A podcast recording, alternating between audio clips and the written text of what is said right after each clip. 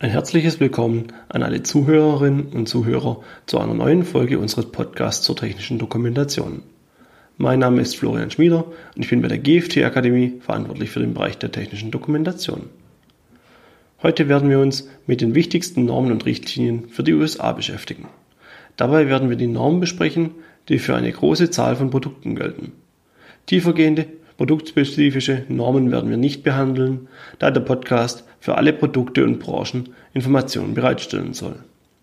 Sollten Sie dennoch eine genauere Betrachtung von bestimmten Normen wünschen, lassen Sie es uns über die Kommentarfunktion oder eine E-Mail wissen.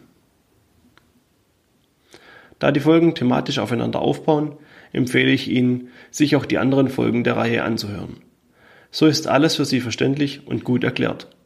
Vollständige Erklärungen von bereits erklärten Begriffen oder Gegebenheiten spare ich mir in den neueren Podcasts, damit die Folgen nicht zu lange werden. Bevor wir auf die Normen und Richtlinien selbst zu sprechen kommen, möchte ich nochmals kurz den Gerichtsprozess und die Jury aufgreifen.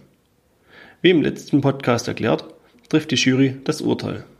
Sprich, der Anwalt des Klägers und der Anwalt der Verteidigung müssen die Jury von ihrer Seite überzeugen.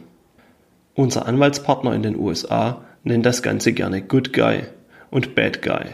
Sprich, der Anwalt des Klägers wird versuchen, sich und seinen Mandanten als den armen, unschuldigen Good Guy und Sie und Ihr Unternehmen als geldgierigen, über Leichen gehenden Bad Guy darzustellen. Dies müssen Sie versuchen zu verhindern. Sollten Sie also bisher auf die geltenden Normen, Richtlinien oder gar Gesetze der USA pfeifen, da dies zu umständlich oder zu teuer ist, können sie im Prozess schnell als Bad Guy dastehen. Denn ihnen sind ja Sicherheitsstandards, Regeln und Gesetze egal. Es geht nur ums Geld.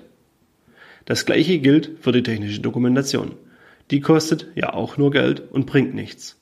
Ich empfehle Ihnen daher dringend, diese Arbeitsweise zu überdenken. Denn wenn Sie Normen und Richtlinien sorgfältig recherchieren, prüfen und einhalten und auch Ihre Anleitung gut und verständlich ist, können Sie während einem Prozess damit argumentieren, dass sie alle bekannten Mittel angewendet haben, um ein möglichst sicheres Produkt zu vertreiben.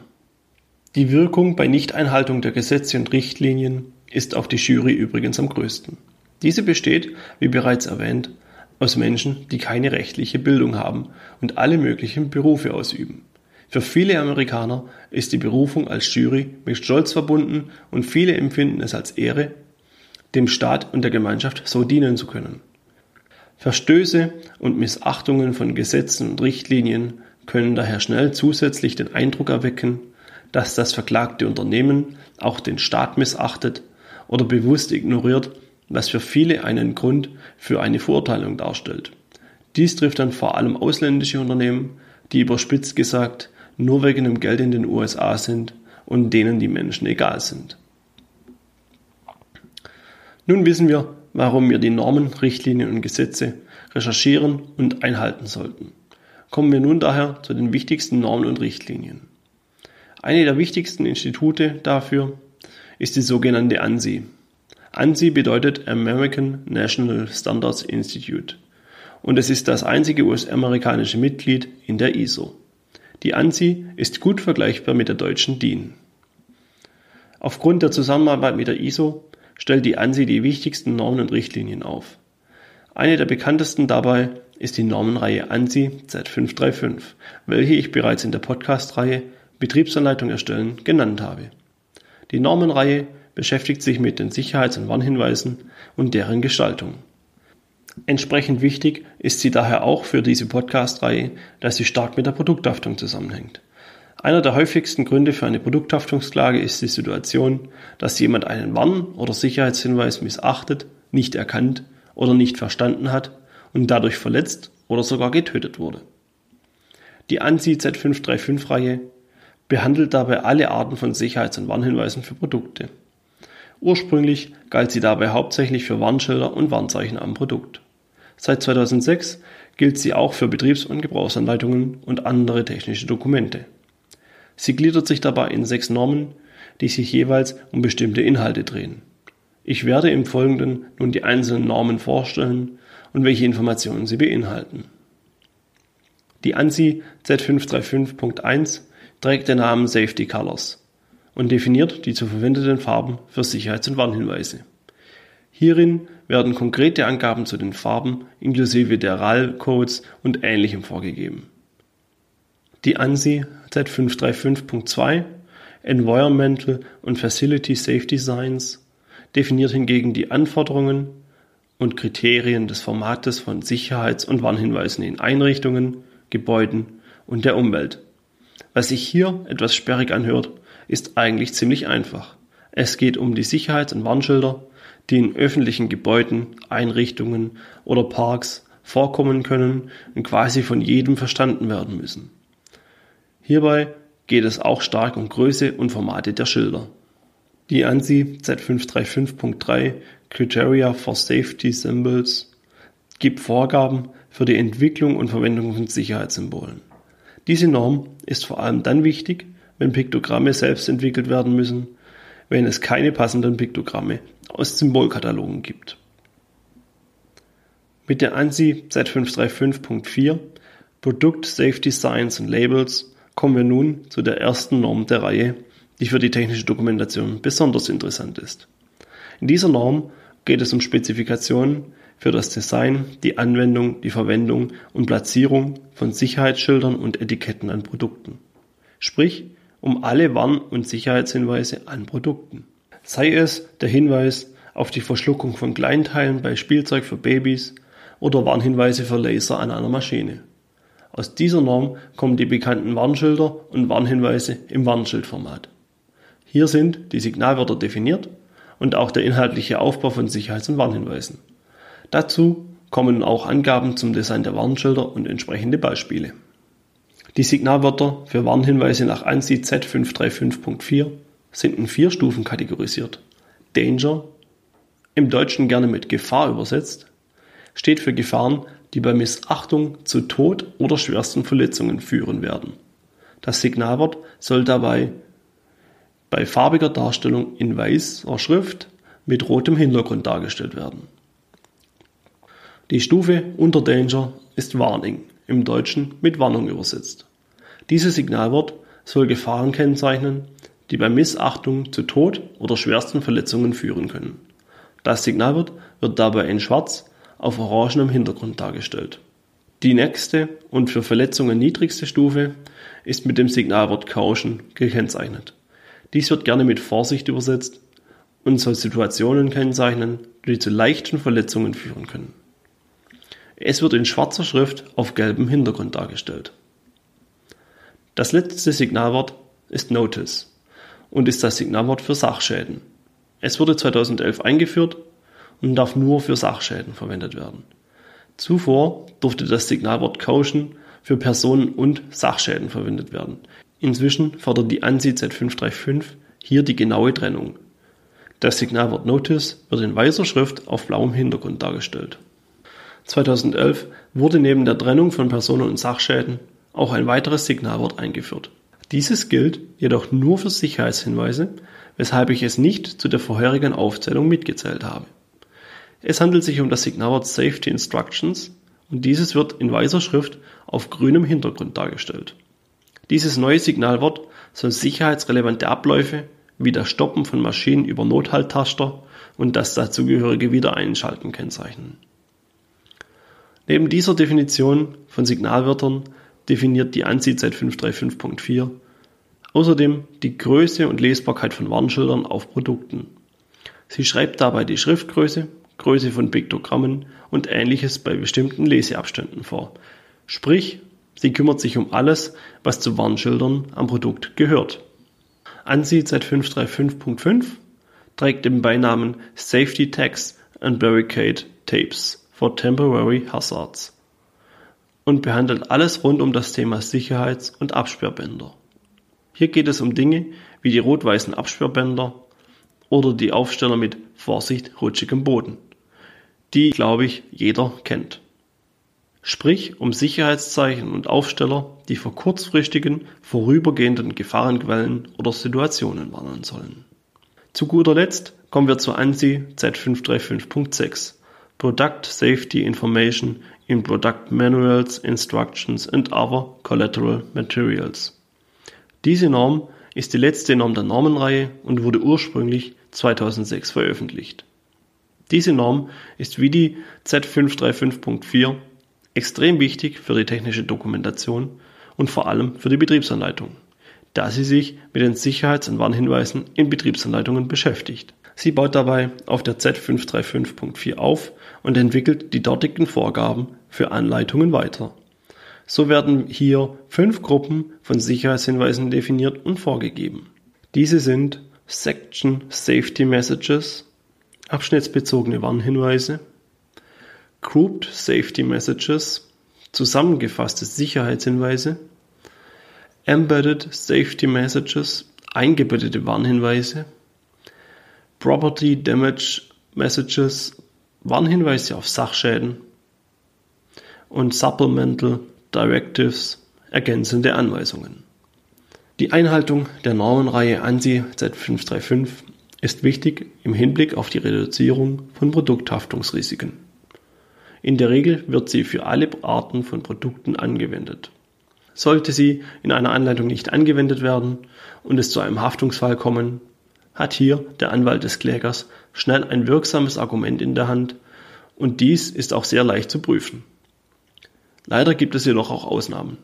Einige spezifische Produktnormen oder Gesetze fordern spezielle Inhalte und Vorgaben an Sicherheitshinweise, die teilweise sogar der Normenreihe ANSI Z535 widersprechen oder zumindest im Konflikt damit stehen können. Beispielsweise fordert die UL 745-1 Portable Electric Tools eine Norm für Elektrowerkzeuge die Verwendung und wörtliche Einbettung der in der Norm vorgegebenen Sicherheits- und Warnhinweise. Daher ist es wichtig, dass Sie sich über eine Normenrecherche über die einzuhaltenden Normen und Richtlinien informieren. Nachdem wir uns nun ausgiebig mit der ANSI Z535 auseinandergesetzt haben, möchte ich noch auf weitere Normen und Richtlinien eingehen.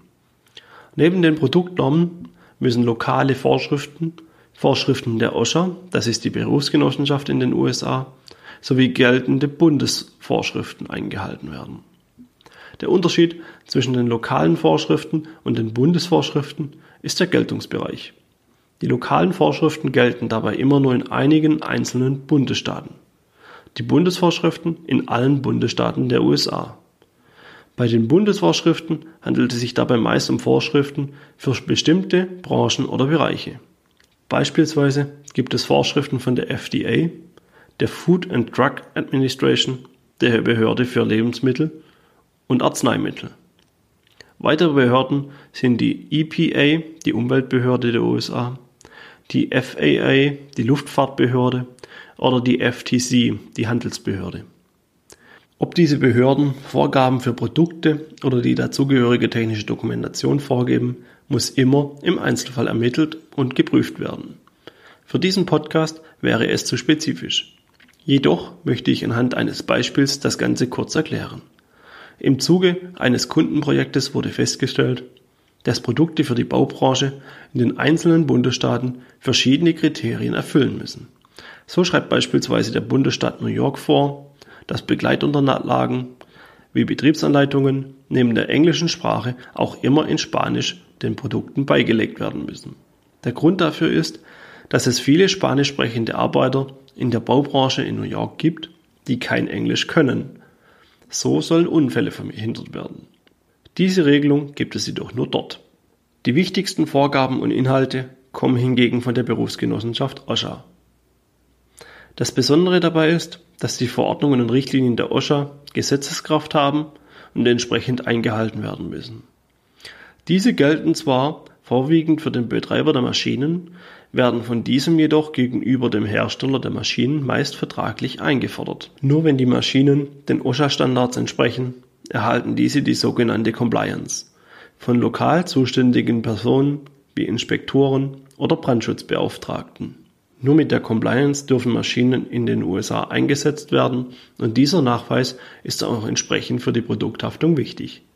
Sollte nämlich der Hersteller diese Compliance vertraglich zusichern, aber nicht einhalten, ist ein Produkthaftungsfall von vornherein verloren. Viele Zuhörer werden sich an dieser Stelle fragen, ob es denn übergeordnete Richtlinien oder Prüfzeichen gibt, die für die USA eingehalten werden müssen. sprich so etwas ähnliches wie das CE-Zeichen in Europa. Manche Maschinenbauer nehmen fälschlicherweise sogar an, dass die CE-Kennzeichnung in den USA akzeptiert wird, da diese häufig in vertraglichen Regelungen oder Lasten- und Pflichtenheften vorkommt. Dieser Irrtum wird dann meist bei der vorhin erwähnten Abnahme durch den Inspektor offensichtlich, wenn dieser die Freigabe oder Zulassung der Maschine untersagt und das Produkt nicht genutzt werden darf. In solchen Fällen ist ein Gerichtsprozess meist das nächste, was eintritt. Das CE-Zeichen ist für die USA unwirksam und auch nicht wirklich relevant. Für die USA ist es wichtig, dass die Vorschriften der vorhin erwähnten OSHA eingehalten werden. So soll sichergestellt werden, dass nur sichere Arbeitsmittel für Arbeitnehmer bereitgestellt werden. Diese Arbeitsschutzbedingungen sind für alle Bundesstaaten der USA verbindlich. Jedoch können diese Anforderungen durch die Bundesstaaten oder US-Country-Behörden regional ergänzt und erweitert werden, was die Einhaltung für die gesamte USA erschwert. Die OSHA definiert in ihren Richtlinien weitere Unterpunkte wie die Maschinensicherheit und die elektrische Sicherheit, welche sich in verschiedenen Richtlinien oder Qualitätsstandards niederschlagen. Ein Teil der Maschinensicherheit sind die vorhin bereits besprochenen ANSI-Standards. Weitere bekannte und wichtige Standards sind die Vorgaben von Behörden wie NEMA, der National Electrical Manufacturers Association, die UL Underwriter Laboratories oder die NFPA, die National Fire Protection Association. Einige dieser Standards sind gerade für die Freigabe durch den Inspektor wichtig. So müssen elektrische Installationen beispielsweise den Vorgaben der NFPA 70 entsprechen. Dieser Standard legt fest, in welcher Form Elektroinstallationen und deren Parameter wie Betriebsspannungen, die Art der Kabelverlegung oder elektrische Sicherungen zu gestalten sind. Verstöße gegen diesen Standard erschweren oder verhindern die Freigabe.